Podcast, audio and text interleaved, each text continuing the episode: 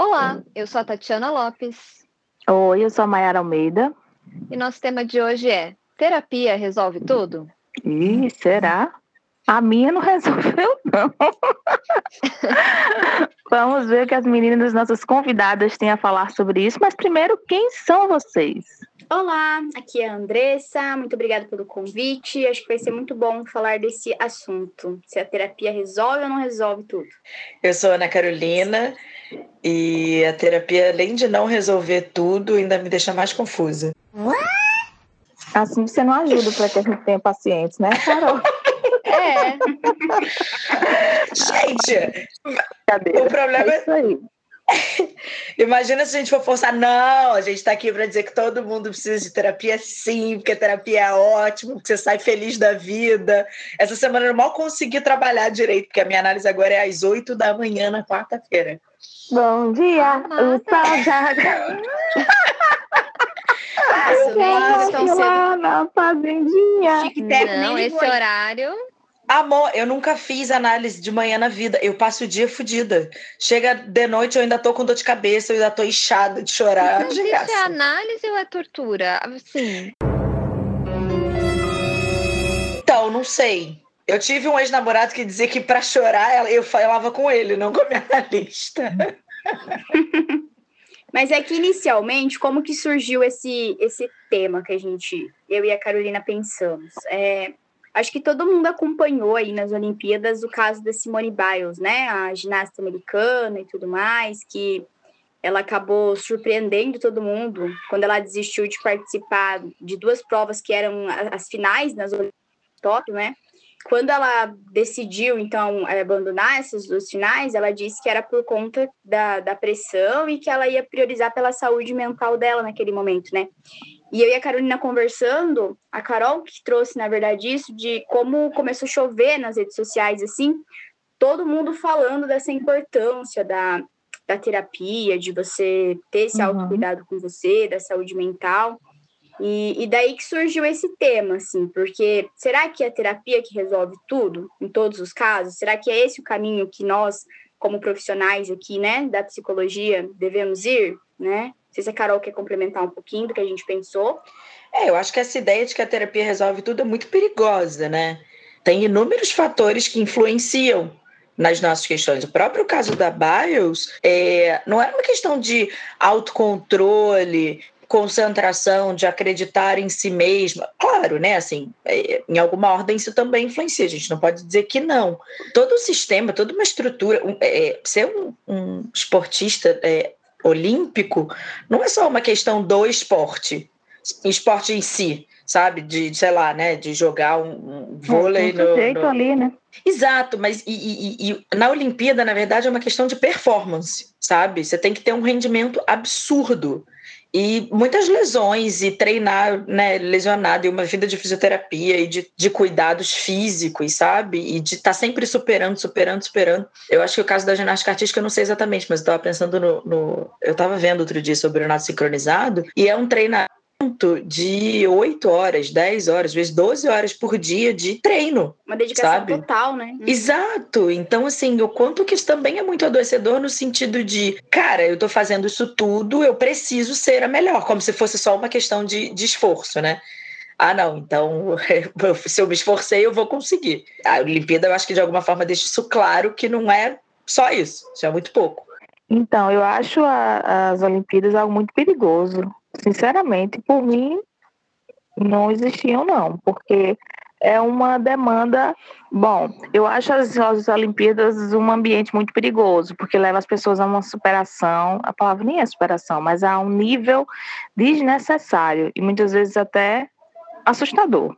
Dos depoimentos da Bion, Bion né? Vai, Elza. que ela fez, ela disse assim: quando eu entro no tabloide, só eu sei. O tabloide. É no tabloide, não, como é o nome? Tablado. quando eu entro no tablado. Eu saio na cara. Não, pá. Foi. Quando eu entro no tablado, só eu sei os demônios que eu tenho que lidar. Então, olha só que forte, né? Assim, é ela com ela mesma. Então, o que ela fez foi um grito de liberdade. Eu achei extremamente incrível e com certeza chegou a muita gente essa voz que ela colocou para o mundo. É, eu acho assim que essa coisa das Olimpíadas é muito cruel. Eu concordo com o que você está dizendo, né? Porque essa palavra são cruel. anos e anos e anos de treinamento e ali você tem alguns segundos. Se você errar, todos esses anos e anos e anos parece que não serviram para nada, né? E ali, no caso dela, tem todo um peso, então, de, de representar um, pra, um país, de representar uma, uma porrada pressão, de né? gente que está esperando que ela ganhe o ouro. E por trás disso, a gente estava falando aí, né, de muitas horas de treino, muita dedicação, mas tem outras coisas que estão por trás também. Então, se tem patrocinador, se tem filho, se não tem, se tem marido, se o planeta está com né, tá, tá acabando, se tem, e tem uhum, muitos outros sim. fatores que, que influenciam, né, em como que vai ser essa performance. E, e eu acho que é, é disso que a gente está falando aqui, né? De quais são todos esses fatores que influenciam no bem-estar de uma pessoa. O mental é só um deles, né? E tem essa gente... pressão, né? De responder ao outro, sabe? De ah, o meu país está esperando. Eu acho que a gente vê isso muito claro agora no vôlei, por exemplo, né? Que o masculino perdeu e tal. E aí a galera fica muito tipo, oh, mas por quê? E não sei o quê, né? Eles fazem isso há anos e eles não sabem fazer. Tipo, cara, cara os caras são os melhores do mundo, sabe? Estavam lá em quarto lugar. Tipo, tem três equipes que são melhores que a deles como é que eles não sabem o que eles estão fazendo, sabe? E aí eu acho que também tem muito uma pressão de todo mundo que você responda com essa exigência do esporte, de ah, você não era o melhor do mundo, como é que você não ganhou? Tem um seriado que eu descobri na Netflix, eu acho que ele é de 2018. É, acho que são oito episódios, cada episódio assim é uma história diferente, é daquele seriado curtinho, que o nome é Losers. É, são histórias de fracasso. Eu achei muito hum. interessante porque a gente fala sempre das histórias de sucesso, né? E, uhum. e essas histórias de sucesso que são a exceção, não são a regra. Então, e a gente seguia por elas, né? Sendo que, assim, só tem um melhor do mundo. Então, todos os outros, teoricamente, né, nessa, enfim, fracassaram para ter um melhor do mundo. Então, é muito mais comum você não ser o melhor do mundo do que você ser. E por que, que a gente se espelha no melhor do mundo, hum. né? Então, tem várias histórias, e, ah, de alguém que ficou bilionário do nada, de alguém que veio, sei lá, né, de é de uma origem muito simples, muito humilde e, e passou na Harvard. E a gente Nas próprias. Olimpíadas. O, o surfista lá que treinava uhum. numa tampa de isopor sabe? Então, como se isso fosse um puta mérito. Isso, como é. então se ele fez isso, é possível para todo mundo. Os outros uhum. que não uhum. fazem é porque uhum. não entende. E não, a gente tem que se basear pela realidade, pelas outras histórias, pelas bilhões de histórias que não deram certo ou que deram certo de uma outra forma, ou que, enfim, né? É não só exaltar esses exemplos assim. Então eu achei muito interessante porque, essa série. Porque daí a gente acaba caindo, né? É, a gente até comentou e a Carol nos bastidores, nesse ponto que a gente é muito fácil a gente cair naquele discurso dos coaches, né? De alguns que a gente uhum. vê na uhum. internet hoje, que você consegue, que a força está em você, que basta querer fazer Exato. sempre o seu melhor. Exato. E elas acabam muito se apoiando nessas histórias de superação, né? E são histórias bonitas e tudo mais. Só que a gente tem que pensar do outro lado, né? Que foi isso que a Tati antes trouxe de de que são diversas coisas que permeiam ali a vida desse atleta e, e de nós também, assim, que não somos atletas, por exemplo, a falta de dinheiro, a falta de emprego, né? E que... Tá, uma coisa que eu não sou é atleta. e que não vai ser a terapia que vai dar conta disso, né? Tem, é óbvio que a terapia ajuda e pode ajudar como um auxílio nesse processo que a pessoa está enfrentando ali, de ter perdido o emprego na pandemia, por exemplo, mas o problema dela ali está sendo a falta de emprego. Então é um problema social. Eu tenho percebido, sim, esse movimento, sabe, de pólogos nos lugares para dar conta de uma demanda específica de, sei lá, né, de, de, de burnout, de excesso de trabalho. Só que, sei lá, né, sei lá, né, de ter um psicólogo no hospital, por exemplo exclusivo para esse fim, de atender os funcionários. Cara, os caras estão sobrecarregados porque há uma pandemia porque um monte de gente é demitida, mesmo nesses espaços, e eles não contratam ninguém para ficar no lugar, porque aí é outra lógica, né? De, de lucro e tal.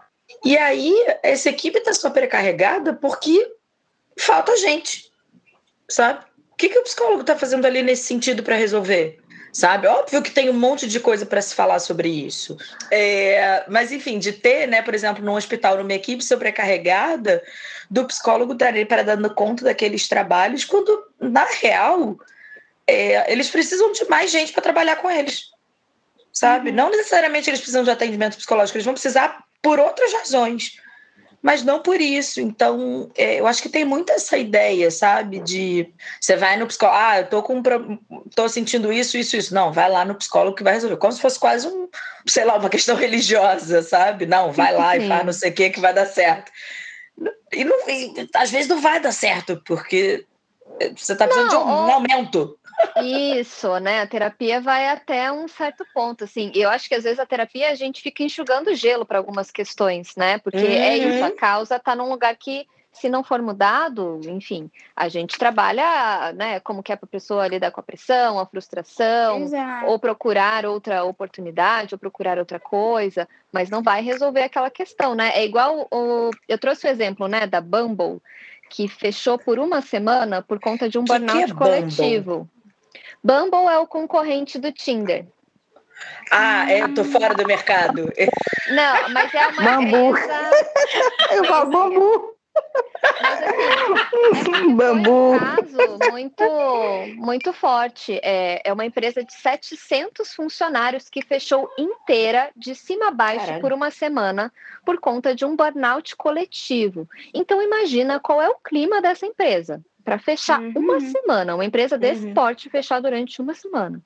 É muita coisa. Então, assim, fecha uma semana, mas se voltar para esse lugar da mesma forma, não vai adiantar nada. Uhum. O psicólogo individual de cada um desses, desses funcionários também não vai dar conta de um burnout coletivo. Né? Uhum. E eu então, acho que essa é muito, é muito a ideia, né? O psicólogo ele vai resolver principalmente no individual. Mas tem questões né, da empresa, da pandemia, do, das da Olimpíadas, né? da sociedade que é coletivo. Do sistema, né? Da família Sim. ou da relação conjugal. É, enfim, toda uma questão, né? Que se não forem resolvidos pontos por fora, a gente dá conta só até um certo ponto. Eu acho que a terapia ajuda muito, esclarece muitas coisas, a gente busca terapia muitas vezes com isso, né? Com um sintoma que está latente e a gente vai descobrir outras coisas também que estão ali por trás que a gente acaba trabalhando. A terapia resolve muito, até porque psicólogas e alunos do nosso trabalho acreditam muito nisso, assim. Uhum. É, mas a questão é, é essa pressão, né? Da terapia como milagroso. E você pensar, né, é, como algo milagroso, também é muito sinal dos tempos, que sempre tem alguém que tem uma receita milagrosa, que tem um uhum. método, um protocolo, um aconteceu comigo e vai dar certo para você com certeza. É individualizar Bom, muito as questões. Eu não sei se esse episódio ele é o apocalíptico ou algo do tipo, mas que ele é um episódio esclarecedor e de prevenção e de, é como fala, de não sei o que pública, de utilidade pública, exatamente, para que a gente possa saber que a terapia não resolve tudo, porque tudo não se resolve. Oh my God! Wow! Oh my God! Uou! Cara! Um abraço, galera! Encerramos aqui esse episódio. Até a próxima. Muito obrigada pela participação de vocês. Eu vou almoçar. Beijo. Mas então, eu falo no sentido de que a gente mesmo, enquanto profissionais da área, possamos nos incluir nesse processo de falar isso para os nossos pacientes, sabe? Não chegar dizendo assim, olha aqui, apesar de ter um livro que chama Psicanálise e Cura, mas no livro não diz que é psicanálise cura, é, não dizer que a psicanálise cura no sentido de como se estivesse tratando apenas de uma, de uma doença. E muitas vezes os pacientes eles não vão porque eles estão com uma doença física, eles estão com uma, um desconforto ou uma doença da alma. Então a gente vai tocando nesses pontos através, no caso da psicanálise, do processo da fala, para chegar até algum contato nesses desavessos. Mas isso não significa que é uma coisa para ser curada. Até porque a gente. Eu nem sei o que, o que, é que a gente faria se a gente fosse curado. Se tudo, resol, se tudo fosse resolvido, inclusive nada. E aí, como é que seria? Coisa. É bem é, isso, né? Somos bons é em bem procurar isso. problemas. Eu não né? preciso de ninguém para fazer merda comigo. Eu mesmo boto minha vida em perigo. Instituto vem inspirado agora, né? Menina, não é? Então, de dizer assim, a gente está vivendo num momento onde a gente tem uma sociedade adoecida, né? Então, a depressão é a doença do século. O burnout agora está vindo com muita força. Por conta da pandemia, a ansiedade aumentou bastante. É, então, que é isso? Existe um movimento individual que a gente vai fazer com a terapia, mas é preciso que a gente pense também no movimento coletivo e sistêmico. E estamos hoje num governo bem precário, bem complicado. Então, se a gente tem uma uhum. grande parte da população passando fome, desempregado, né, é, sem situação de viver, como que a gente vai falar que vai ter saúde mental? Uhum. Então, Isso é preciso é que a gente. Nosso, né? Isso, então que a gente precisa de políticas públicas né? A gente precisa dar conta também dessas necessidades de ser humano é, é, e sociais para dar conta de uma questão mental também. Só me veio aquela frase, tipo, como ter saúde mental no Brasil, né?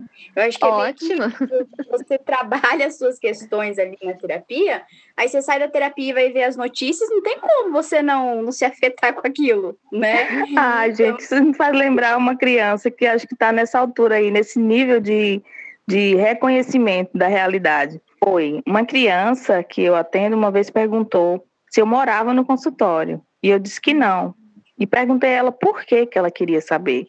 E ela disse: porque se você morasse aqui, eu vinha morar com você. Então, eu acho que ela já entendeu esse movimento, porque ela disse que se eu morasse no consultório, ela gostaria de morar comigo também. E entre outras interpretações, eu acho que é esse movimento, né, de que da porta para fora a gente precisa lidar com nossas questões, com uhum. os nossos desejos, com os nossos respiros. Só não pode respirar quem no podcast, mas fora a gente pode e deve. E nem sempre é muito fácil, né? A gente teve um outro episódio que fala sobre bancar os desejos e o quanto isso nos movimenta e o quanto isso pode também nos alienar se a gente não tiver cuidado e não estiver caminhando num processo de terapia diante dessas situações que a gente vive, né? E se não forem estas, serão outras. Outro dia um paciente disse, gente, eu entrei na terapia para resolver uma coisa, mas faz um ano que eu estou na terapia, já arrumei outra. é, porque as coisas vão aparecendo de fato, né? Exato, eu acho que entra isso, então, da, da terapia, né, do, do papel do psicólogo nesse, nessas questões todas, é de entrar como um auxiliar para esses processos, né?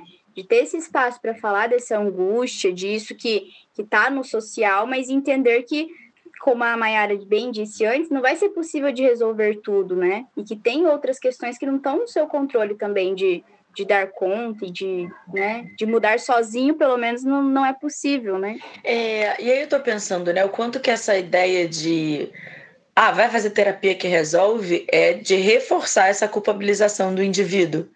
Uhum. É, como único responsável pelos seus problemas. Uhum. Porque se você está uhum. assim, é porque você teve um problema na infância, seu trabalho é insatisfatório, é porque você precisa se divertir fazendo não sei o quê, então vai para terapia para lidar com isso sozinho. Tudo é você, né? Você, você, você. Exato. Tanto para, né, se você, ah, mais ou menos, né? Se você chegar no topo, dependendo de como foi, conseguiu porque é seu mérito bababá, ou então vai ter um monte de gente ali é, querendo dividir essa responsabilidade, ou então se você não conseguiu, você não conseguiu sozinho. Pensando numa equipe, né, assim, é, num grupo e tal. E aí, se você fracassou, se você não conseguiu chegar em determinado lugar, você conseguiu sozinho porque você é fraco, porque você é triste, você não consegue fazer nada, você etc. É, hoje eu só não sou milionária porque eu não investi os primeiros cinco reais que eu ganhei de mesada do meu pai. Uhum. Bem isso, olha só, hein? Perdeu. É. Perdi a oportunidade. Né? Uhum. Eu só não emagreço porque eu não tenho foco, força e fé. E não é por aí. E aí e também tem um sistema que vai querer que a gente não seja nada disso, né? Isso, é interessante tem... para esse sistema que a gente, né, pessoas que estão é, é, tristes, insatisfeitas, é, inseguras, são mais vulneráveis, né? Uhum. E, e vão consumir mais coisas, isso, né? Sendo mais vulnerável, a gente vai consumir mais, ou a gente vai topar medidas precárias de trabalho, uhum. né? Então a gente vai se submetendo a coisas que, enfim, se a gente estivesse bem e saudável mentalmente, talvez a gente não topasse. E que se a gente tivesse um aparato social, a gente não topasse. Uhum. Né? Não é, a gente não está falando de. Eu tô falando de alguém que vai topar trabalhar por 500 reais por mês 60 horas por semana porque não tem outra opção. Uhum. Sem direitos trabalhistas sem porra nenhuma. Sabe? Exato. Porque não tem, não tem socialmente, estruturalmente, culturalmente, politicamente principalmente, a gente não tem é, políticas públicas para assegurar isso. Então, o cara vai se submeter. Não é uma questão dele que ele tem que se valorizar. E só vou sair de casa se for para ganhar 10 mil. E eu acho que tomar cuidado também de quem que a gente escuta esse, né? Vai para terapia. Uhum. Se for num contexto de relação, muitas vezes é esse sujeito que também está se desresponsabilizando, né? Então é alguém que torna aquela relação difícil, mas diz para o outro que é o outro que tem que fazer terapia, que é o outro que não consegue lidar com o que está sendo dito, né? É, então, cuidado de quem vocês ouvem para entender se é realmente você o problema ou se é esse outro. Porque isso vai minando também, né, a nossa segurança. E a gente vai se achando o problema. Sim. E é muito violento isso também, né? Como toda essa estrutura. Muito violento. Nossa, e muito interessante isso que a Carol trouxe antes, de como é, é o próprio sistema, de certa forma, né, que produz, por exemplo, essas pessoas que acabam caindo nessas outras nas armadilhas que aparecem, por exemplo, na internet hoje, né? Na questão de ah, é, faz esse curso aqui de gestão de finanças que você vai conseguir se tornar um milionário. Coisas do tipo assim que, que vão surgindo e que, que vendem, que dão muito dinheiro, porque o próprio sistema criou pessoas que, que ficam à mercê de, de entrar nisso, né? Sim, mas o mercado ele cria demanda para depois criar a solução, né? Para depois Exato. te vender a solução. É essa a ideia. É, você não assiste um vídeo no YouTube sem ter 700 propagandas de como ganhar dinheiro no Kawaii. É, como investir o seu dinheiro, não sei o que lá, ser um empresário de sucesso. Porra, eu recebo um monte de psicólogo, tem a sua agenda cheia, você sabe fazer marketing do seu, do seu consultório? É. Eu não aguento mais. É uh, insalubre. Tinha que ter um adicional pra gente toda vez que chegasse. E é aquilo, você vai sentindo que você precisa.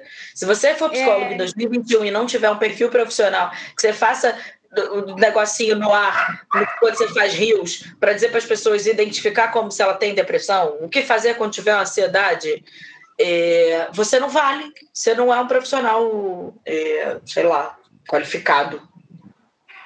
Sim, eu até vi esses dias no Twitter, um tweet que era assim: Meu Deus, estudei cinco anos para estar tá fazendo dancinha no Wills. Que mundo é tipo né? É exatamente isso. E aí, né, pegando esse gancho, é tipo, tá. É, então, ser psicólogo, né, trabalhar hoje é isso?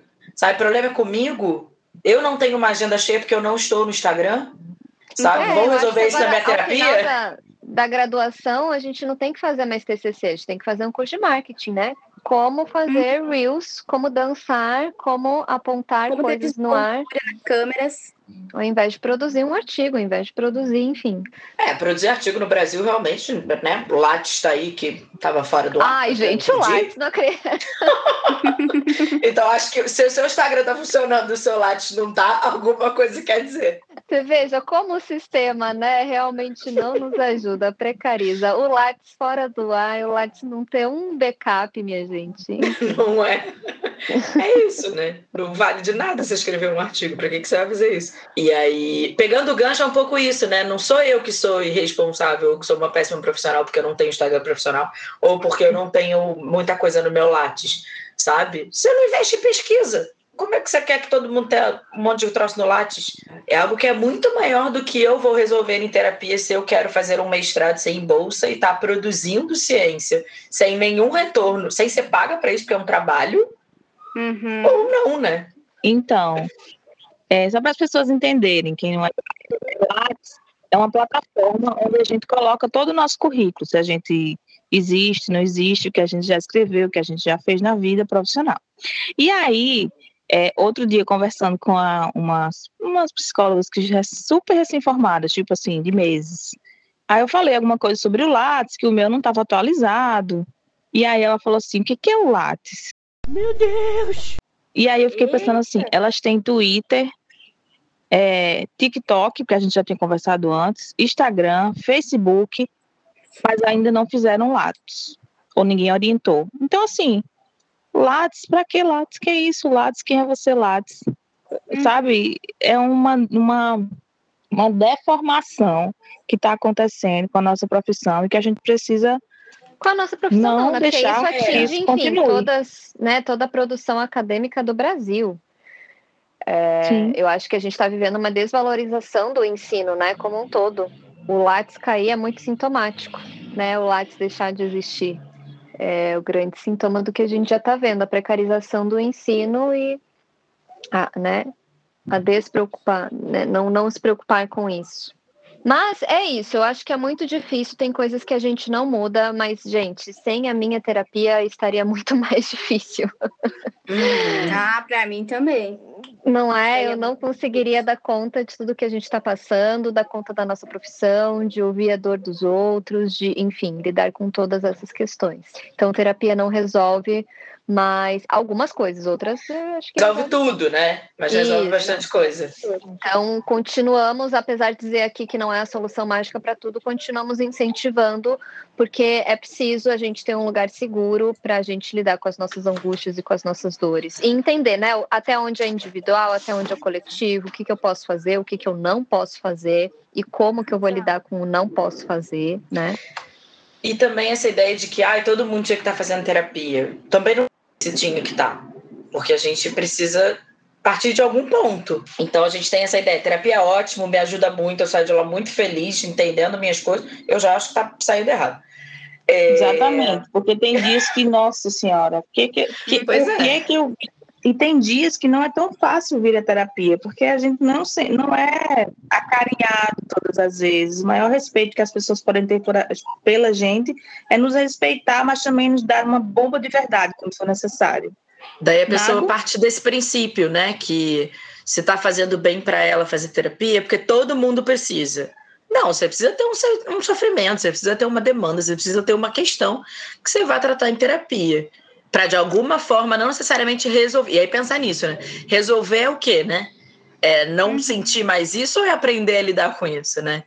É, não é que resolveu, ah, acabou, nunca mais estou sentindo, ótimo. Também não é isso. E é isso aqui, mais uma vez. Então, se você ainda não tem lista, estamos aqui. Chama nós. Podem nos procurar, cheguem em nossos consultórios e agradeço a participação de vocês, meninas. É, convido as nossas ouvintes né, é, a nos acompanharem. Sai episódio por aqui toda terça às 10 da manhã. Temos também as redes sociais, arroba afteranálise, tanto no Instagram quanto no Twitter, onde vocês podem deixar sugestões de temas. E muito obrigada, até o próximo episódio. Obrigada, gente. Obrigada, gente. Tchau, tchau. Beijo. Beijo.